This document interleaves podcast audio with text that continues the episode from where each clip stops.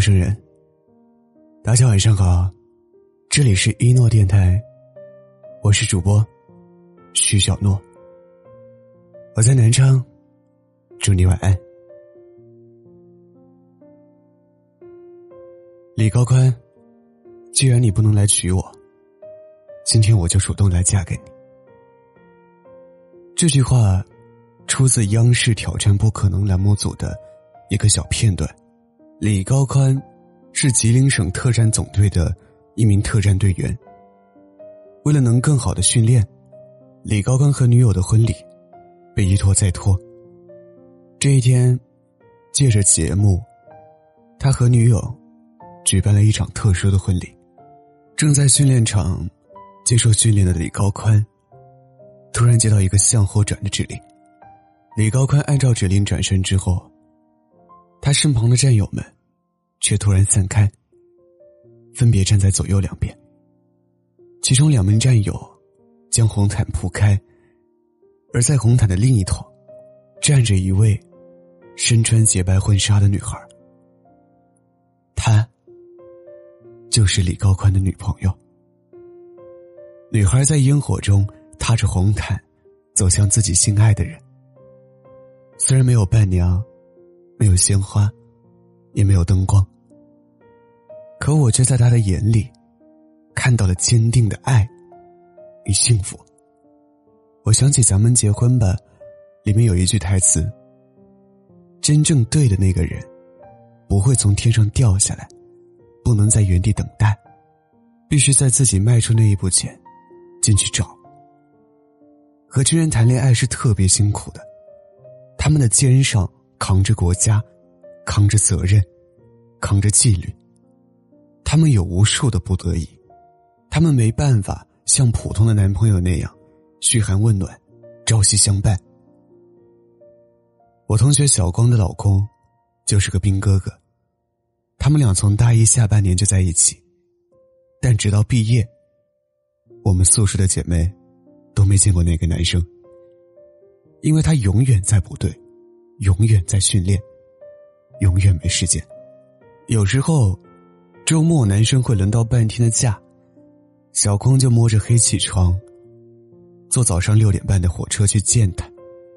两个人一起吃个午饭，聊会儿天。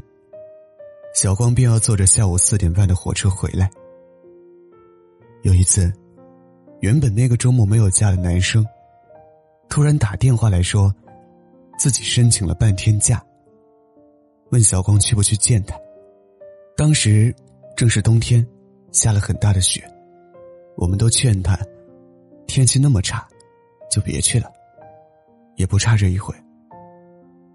但小光仍然坚持在第二天一早，去赶那趟六点半的火车。我记得那天晚上，他回到宿舍的时候，帽子上和肩膀上都是雪，脸冻得通红。浑身都冒着寒气，但她好像一点也不在意，嘻嘻哈哈的跟我们讲她和男朋友见面的事。她总说，就是因为见面的机会太少了，所以每一次都格外珍惜。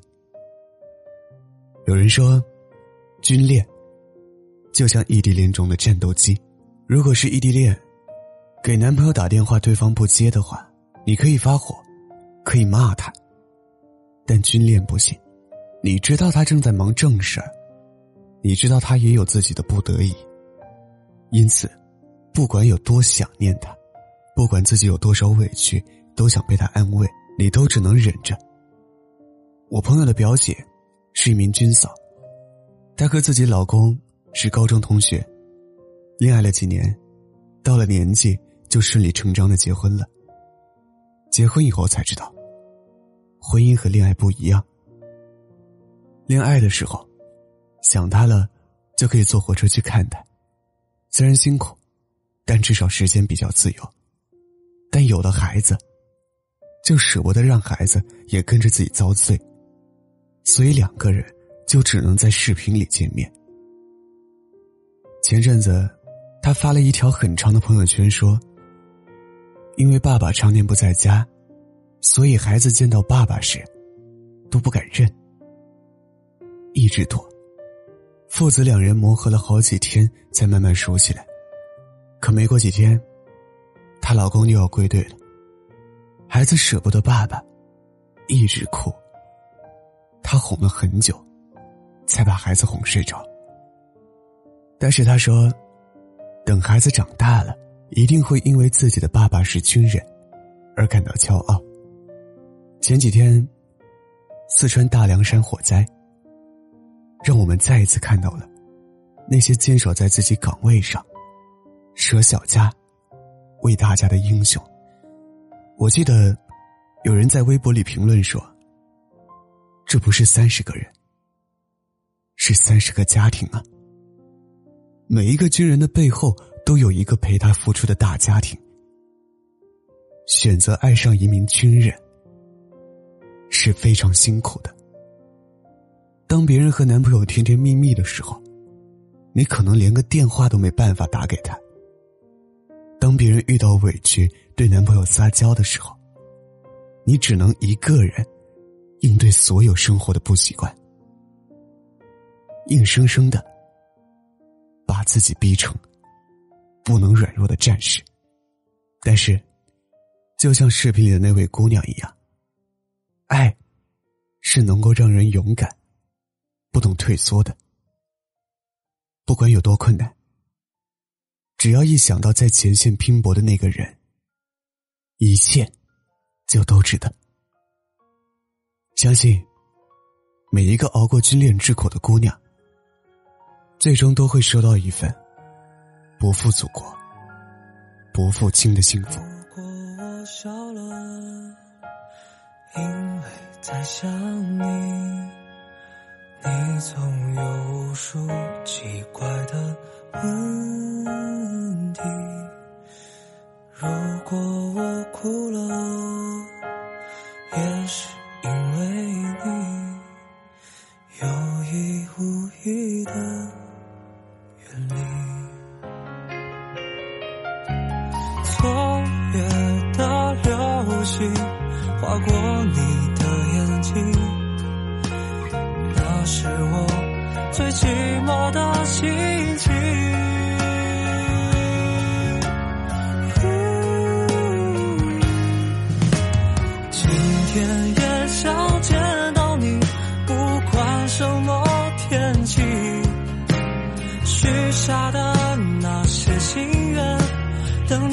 揭开谜底。今天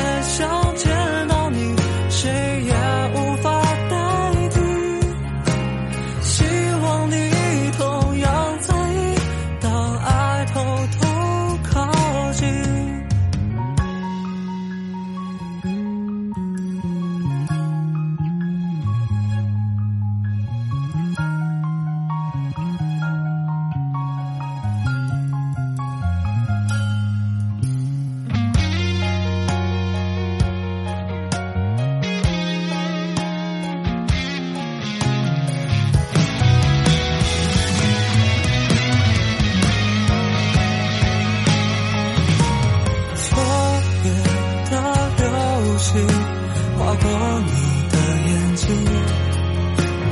那是我最寂寞的心情。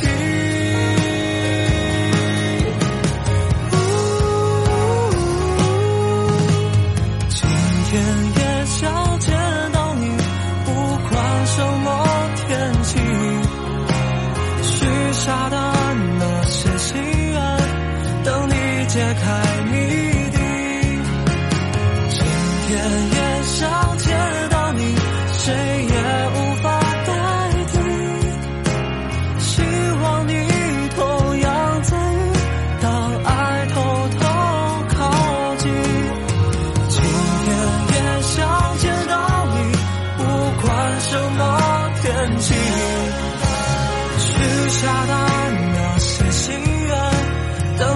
check high.